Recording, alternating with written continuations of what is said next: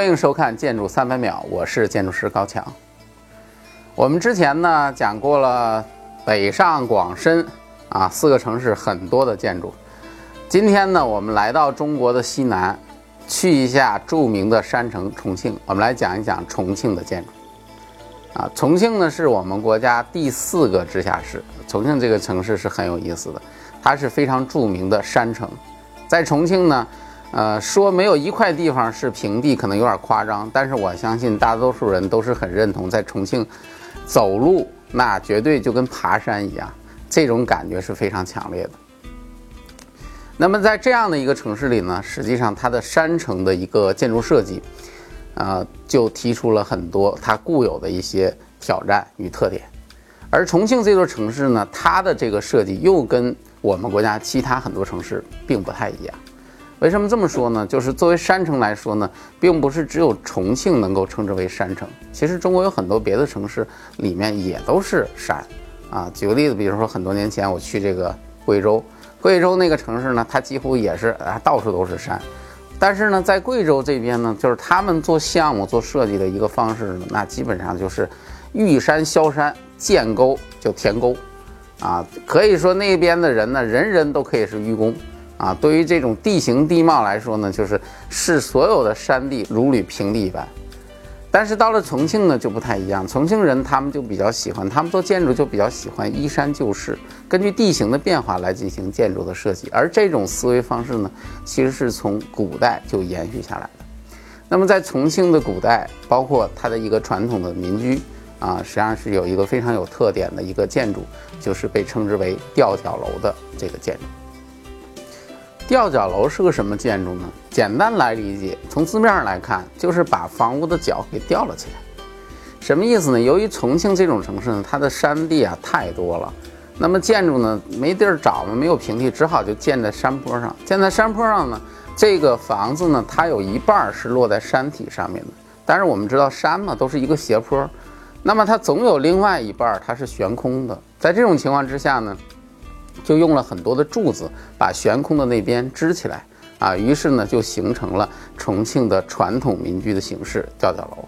而这个吊脚楼本身呢，它其实在建筑学上它又被称为半干栏式建筑啊。那说起半干栏式建筑，我们现在了解一下什么叫做干栏式建筑。干栏式建筑是中国在这个南方地区啊，包括北方地区也有分布的很广的一种传统的民居形式，历史很悠久了。这种建筑的一个最大的一个特点是什么呢？就是把人居住的这个层面的这个房屋的这个空间给它抬高，下面用柱子给支起来，然后整个采用架空的处理。那么在底层这部分呢，有的地方是用来这个这个饲养这个牲畜的。这么做的好处呢，就是可以防止，比如说像南方那种阴雨天气，一层都很潮湿啊，那当然就可以防潮。另外呢，来个什么小洪水啊之类的，这个也不怕，下面水淹了就淹了呗，因为人毕竟是在上面。这种建筑形式呢，一般被称之为干栏式建筑，而这个吊脚楼呢，就是半干栏式建筑啊，因为它一半是架空的嘛，就是这样的一个建筑。吊脚楼对于重庆来说呢，其实颇有点像北京的胡同和上海的石库门，啊，都是老重庆人心目当中抹不掉的那种历史的回忆，那种乡愁的这种体现。啊，但是在这些年当中呢，随着城市发展、城市化进程这种推进，其实大量的传统的建筑、传统的民居都在大批量的消失啊。这个北京、上海是最有代表性的，重庆也不例外。因此，在这种情况之下，在这种背景之下呢，洪崖洞项目的出现就显得格外的引人注目。说起洪崖洞这个项目啊，在重庆可以说是无人不知、无人不晓。啊，即使是外地人，如果你去重庆旅游过，你十有八九你也去过这个项目去看过，啊，为什么呢？因为这个项目我曾经之前曾经在某一个非常知名的旅游网站上查过，洪崖洞项目在某些网站上就是在旅游景点重庆旅游景点的排名当中，洪崖洞项目是排名第一位的，啊，由此可知它的这种火爆程度有多厉害。那么这个项目的这个设计。这次做这期节目，我特别幸运的通过我大学的室友找到了洪崖洞这个项目的主创设计师李向北老师，啊，那么我对他进行了一个简单的一个采访，也了解了很多的信息。今天呢，就跟大家好好聊一聊洪崖洞项目的一个建筑设计的情况。李向伟老师呢，他是这个华筑在重庆分公司的老总，同时呢，他也是统一大学的这个建筑学博士，啊，是一位很有情怀的这么一个建筑师。他本人呢，他大学是在这个重庆读的。啊，那么大学学建筑的，我们都知道，这学建筑的他是要学画画的。像我们当初念大学都是学画画，画画呢就是需要出去写生，写生呢写生的对象是谁呢？其实学建筑的写生的对象呢，最喜欢找的永远都是城市当中那些又老又旧又破的房子啊。我还记得我们念大学的时候，我们这个美术老师整天领着我们在成都的那些破房子里面钻来钻去的啊，因为老师说这种房子画起来才有味道。啊，那么李向飞老师呢，当初也不例外，吊脚楼就是他当初临摹的主要的对象，因此他对于吊脚楼是非常熟悉，而且有深厚的感情的。李老师当年介入洪崖洞这个项目的时候呢，其实是这个项目正处在一个困难的时期，啊，怎么说呢？这个项目的开发商呢是重庆的著名的火锅品牌小天鹅火锅。这个小天鹅火锅很有意思，你说一个。做火锅店的怎么就跑去做这个房地产开发了呢？这个小天鹅火锅，它的老板是何永志，著名的何永志女士。何永志呢是被称为中国的火锅皇后，中国版阿信，啊，是一个典型的商界女强人。她也是一个很有这种传统文化情节的这样的一个人。当初拿了这个项目，他当时当然公司当时他也是希望公司能够进行一个转型。因此呢，就选择了去做洪崖洞的这个啊，前面是在讲是一个民俗项目的，实际上是它是一个商业地产项目的一个开发啊，做这样的一个内容。但是呢，由于毕竟嘛，说白了，原来是开火锅的嘛，开火锅从开火锅到房地产开发，而且一步就跨到房地产开发当中，我认为技术含量最高的商业地产开发，应该说是难度相当大的，所以。不可避免的，其实他们前面走了很多的弯路。在李老师介入之前，他们已经找了四五家设计公司，花了好几年的时间对这个项目进行了反复的研究，甚至于前面已经建了一小块儿，就是现在项目当中西侧那一小堆儿，那个就是在李老师介入之前，其实那块就已经建了。但是建完了之后觉得不理想，一个是建筑面积也不太够，然后整个建筑空间组织呢也不理想，因此在这个时候才找到了李老师，让李老师介入来开始进行研究。那么李老师这个人呢，本身这个思路也很敏捷，对吊脚楼又那么熟悉，对重庆又很了解啊，因此呢，拿到之后上手很快，很快就拿出了这个方案。方案给到政府领导看，政府相关的这个政府领导也都比较满意。那何老板这个时候呢，他也没有太多的时间去折腾了啊，因为其实这个时机建筑师介入正是时候啊，甲方已经折腾得很痛苦了。于是呢，何老板就马上就同意了。于是这个方案就在一个很短的时间之内，从方案报批到初步设计到最后施工图开始施工，整个就推进的很顺利。李老师在做这个项目设计之初呢，给这个项目做了一个设计定位啊，就引入了城市阳台的这个理念。呃，什么叫做城市阳台呢？简单来说，就是阳台大家都知道啊，每个家庭都有。阳台这种空间，其实在户型的空间当中，它是一个很特殊的空间。这个空间呢，你可以在这个空间里面，哎，休闲、放松，啊，接触自然、会客、聊天、谈话都可以。它是一个很多功能，同时很开放的一个空间。那么城市阳台，简单来说就是这个城市区域的这样的一个空间。而我们洪崖洞这个项目呢，它实际上它的南侧就是它的背后是什么呢？是重庆的解放碑啊。解放碑我们知道，解放碑就是重庆的 CBD 嘛。啊，巨大的商业人流，同时非常的繁华。那么它的北侧呢是嘉陵江，紧邻嘉陵江，因此这个区域定义为城市阳台，应该说从设计之初，这个设计定位就把准了这个项目的脉。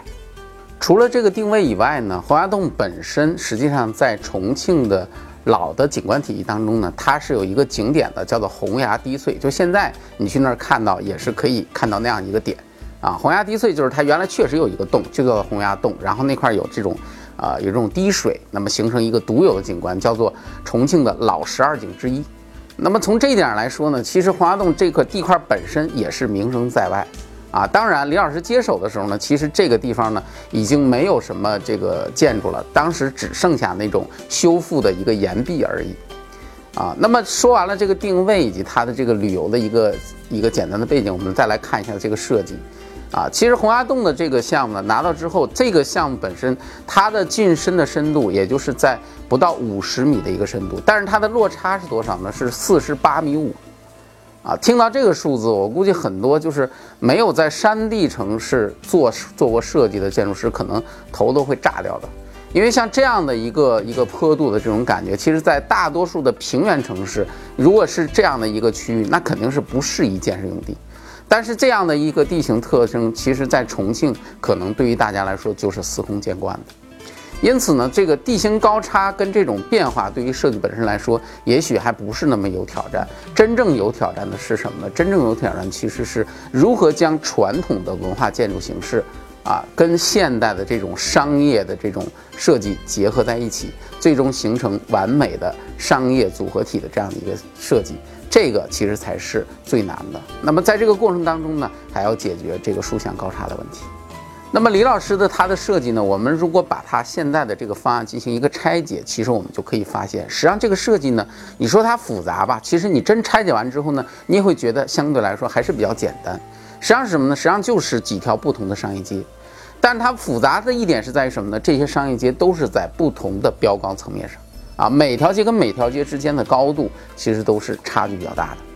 那么每一条商业街都是由这种街面两边的这种啊，有些是由两边的这种商业组成。那么这个商业跟商业之间把这个商业街叠合在一起，建筑跟建筑融合到一块儿，就形成了现在这种看上去高低错落搭配在一起的洪崖洞的这样的一个建筑群体。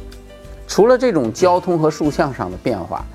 在这种结合的过程当中呢，实际上又做了很多现代这种建筑功能的延伸啊。因为传统的这种民居形式，实际上对于呃，如果真的是按照传统的方式去做，对于现代建筑的这种功能满足来说，其实是满足不了需要的。因此，在建筑这种结合当中呢，包括局部的这种啊层数可能会比较多，面积会比较大，其实都应都是进行了相应的商业业态的这种设计考虑以及功能的融合的。那么最终呢，就形成了现在整体性很强的这样的一个洪崖洞的一个效果啊。当然，在后面的设计过程当中，尤其是在后面实施过程当中呢，也有。啊，专业的立面设计、立面外装啊设计公司介入，集合了大家很多人的力量，包括很多艺术家的力量，最终呢才完成了现在的这个洪崖洞整体项目的这样的一个效果。对于洪崖洞这个项目呢，李老师有一句总结是非常棒的，他怎么说的呢？洪崖洞的震撼其实是在城市尺度上完成的，如若没有这样一座充斥着林林种种高楼大厦的城市背景。洪崖洞将会是另外一种图景，洪崖洞恰好印证了吊脚楼建筑的坚毅坚强和对生命的抗争。从某种意义上，它也反映了对传统的反讽意味，用一种类似好莱坞的方式和后现代建筑的空间叙事结构，以其特有的符号、隐喻和夸张，将人置入一种曾经仿佛的生活状态。怎么样？这一段话呢，讲的其实还是非常有意思的，大家可以慢慢去体会。那么今天呢，前往重庆洪崖洞旅游的人是相当之多，多到呢几乎令人无法容忍的地步啊！我经常在网上看，那几乎是令人绝望和抓狂的电梯和楼梯呀。其实可能大多数人不知道，这些其实就是建筑师的遗憾和无奈。啊，在开发商利益最大化的前提之下，有很多时候对于建筑师来说，理想也只能是理想。洪崖洞项目呢，在重庆呢算是开了一个先河，一个将传统的文化跟现代商业结合在一起的这样的一个先河，而且呢比较成功。但是很多人可能不知道，当初洪崖洞建成之初，实际上它也遇到了所有商业项目所面临的一个巨大的难题，那就是运营。小天鹅集团呢，虽然是做餐饮的，也属于商业类，但是餐饮跟实际的运营、实际的这种商业体的这种商业街的运营，还是有相当大的差别的。而且呢，小天鹅集团当初在建设洪崖洞这个项目的时候呢，它也面临着资金链的危机。那么在很多种条件的这种情况之下呢，小天鹅集团就对洪崖洞项目进行了部分的这种零售和散售。这个举动其实也直接导致整体这个洪崖洞项目的品质进行大幅的下滑，啊，另外呢，尽管是在重庆，尽管是在山城，啊，但是人们的对于这种商业体这种购物习惯其实都是一样的。啊，普通人他是无法忍受三四层楼以上的这种商业的这种消费的，因此呢，就是商业体的这个交通可达性的问题，在洪崖洞这个项目当中也没有能够逃过。在前期的时候呢，洪崖洞这个项目，它的首二层的这个商业经营就面临着非常尴尬的境地，长期店铺大量的控制，可以说洪崖洞项目在早期的时候呈现出了一种冰火两重天的经营状态。不过后来呢，由于洪崖洞项目本身呢，它是具有一定旅游属性的项目，